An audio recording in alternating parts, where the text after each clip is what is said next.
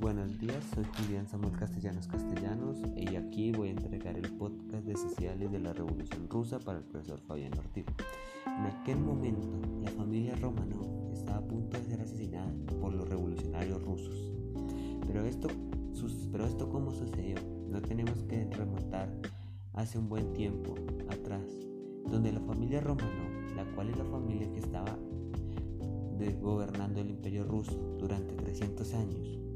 Esta revolución sucede por la gran cantidad de descontento popular que habría en la nación rusa, ya que esto sucede por varios factores.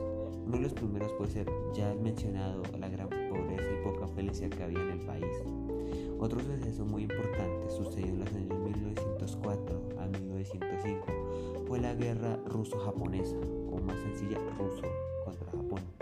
Esta guerra fue una de, las, una hizo que el pueblo ruso se estresara o se enojara con su nación, ya que esta primero perdió vidas y fue una derrota muy humillante en su país por, la, por el control de unas tierras entre el mar de Japón y Rusia que significaría un valor geográfico importante para estas naciones.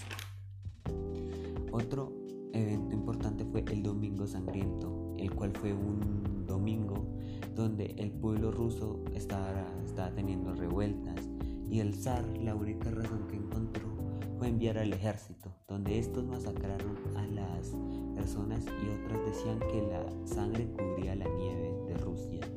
Ya por último evento podemos considerar la Primera Guerra Mundial, la cual fue un evento bastante catastrófico donde muchos rusos murieron y murieron por inferioridad de tecnología, ya que Rusia está muy atrasada en de tecnología y fabricación de armas y en casi cualquier tipo de, tecnología de revolución industrial. Esto haciendo que los rusos decidieran iniciar una revolución en 1917, con la cual, es, a la familia Romanov y colocarían una nueva etapa hacia Rusia.